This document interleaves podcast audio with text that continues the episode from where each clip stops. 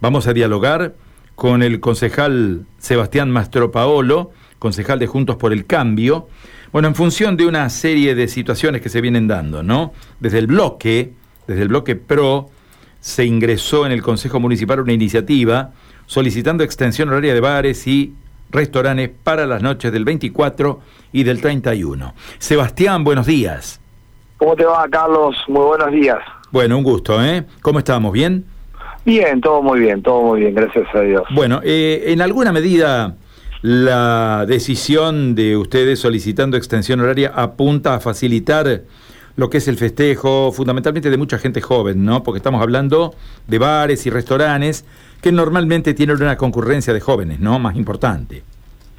Sí, lo que estamos buscando es un poco, digamos, de sentido común en base a la situación sanitaria que tenemos hoy en día. Nosotros eh, hemos aprendido que la pandemia nos golpea y luego nos da algún tipo de, liberalidad con respecto a la situación, ¿no? A la cantidad de casos y cómo va eso fluctuando en el tiempo. Entonces lo que buscamos, en base a la situación sanitaria que tenemos hoy, que es buena, gracias a Dios, y ojalá se mantenga, es flexibilizar un poco estos horarios que realmente han quedado fuera de, la realidad que tenemos hoy en la ciudad. Nosotros hoy creo que es importante eh, acompañar y fomentar un sector que ha sido muy fuertemente golpeado, como es el sector de los boliches, de los diferentes eh, de los diferentes lugares de eventos, de, de lo que hoy conocemos como gastronomía, entonces, e, en, estos momentos, en estas fechas tan particulares como va a ser la noche del 24 y del 31, tenemos la posibilidad de flexibilizar y de nuevo acompañar estos sectores y también tener certeza de dónde van a estar nuestros jóvenes. Porque no es lo mismo que una fiesta termine a las 3 de la mañana, que sabemos que no se van a ir a dormir a las 3 de la mañana, y que empiecen a, digamos, circular por la ciudad normalmente en un estado que no sería el permitido, en búsqueda de una fiesta clandestina o de un lugar, de una quinta o de una casa para seguir hasta la madrugada. Entonces, eh, lo que lo que estamos buscando es, de nuevo dar dar certidumbre, generar seguridad para los padres que, que, quedamos en casa preocupados porque nuestros hijos están eh, festejando o saliendo y obviamente generando una posibilidad laboral para eh, un sector que viene muy, muy golpeado. Claro, la propuesta entonces es para los días 25 de diciembre, 1 de enero, ¿y cuál es el horario? Sí, la extensión que solicitamos es hasta las 6 de la mañana, algo que, que en Rosario ya se ha aprobado, que se ha determinado, o sea, estamos poniéndonos a tono con la provincia, las dos ciudades grandes de la provincia, eh, ahora lo que teníamos, tendríamos que tener es el acompañamiento de provincia para que obviamente avale este, esta extensión de horario, pero de nuevo, creo que es eh, beneficioso, que hoy nos genera un riesgo y que la verdad no sabemos, Carlos, qué nos depara el futuro. Esta, esta pandemia nos ha enseñado esto, eh, a disfrutar un momento donde estamos bien, donde tenemos un, una situación sanitaria eh, buena y esperar a futuro a ver qué pasa, porque la realidad no sabemos si en dos meses no tenemos una situación similar a la que tiene Europa.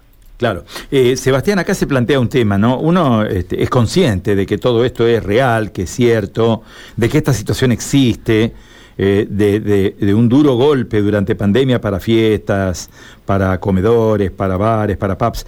Pero uno se pregunta, en este contexto, eh, cómo se van a establecer los controles de protocolos, el distanciamiento, la utilización del tapabocas, la ventilación en los ambientes en los cuales la gente realiza su recreación, su diversión, uno se preocupa, ¿no? Y se ocupa de ver cómo, cómo se puede controlar todo esto, porque no, no, es sencillo esto. ¿eh? No, no, coincido, coincido, Carlos, y por eso, por eso te digo y hago fuerza con este punto de que tampoco podemos, eh, digamos, liberar eh, a los jóvenes a las 3 de la mañana para que vayan en búsqueda de una situación que realmente va a ser descontrolada o va a ser anárquica, porque van a van ir en búsqueda de continuar la noche en lugares que no están habilitados, en lugares que no cumplen protocolos, en lugares que no toman temperatura, en lugares que no van a que no van a no van a generar ningún tipo de, de, cuestiones de, cuidado que hoy eh, digamos yo tengo confianza en que cada uno de los empresarios santafesinos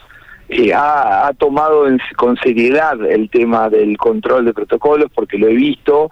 Nosotros hemos pasado una, una pandemia muy dura, la verdad que Santa Fe ha sido muy castigada por, por la ola, por la primera y la segunda ola, por lo cual la gente eh, ha tomado conciencia. Lo que necesitamos es que obviamente el, el, municipio esté a la altura de las circunstancias, que controle lo que tiene que controlar, que habilite lo que tenga que habilitar y que esos lugares habilitados sean donde los jóvenes o los adultos realmente puedan disfrutar de una fiesta de Navidad o de Año Nuevo. Pero de nuevo, no podemos permitir que esto se traslade a lugares clandestinos, a lugares privados, a lugares donde realmente no va a haber ningún tipo de control, porque ni siquiera se va a conocer o va a estar denunciado que se va a realizar un evento. Entonces, queremos ir en búsqueda de la legalidad, eh, ayornar este, este protocolo nuevo, tratar de extender el horario y que los jóvenes tipo 6 de la mañana, cuando esto termine, puedan volver a su casa ya de día,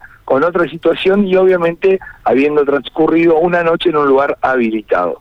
Sebastián, muchísimas gracias por estos minutos que nos ha dispensado. Ha sido muy amable. No, gracias ¿eh? a ustedes. Hasta luego. Gracias. El concejal de Juntos por el Cambio, Sebastián Mastro Paolo, conversando con nosotros y explicando esta propuesta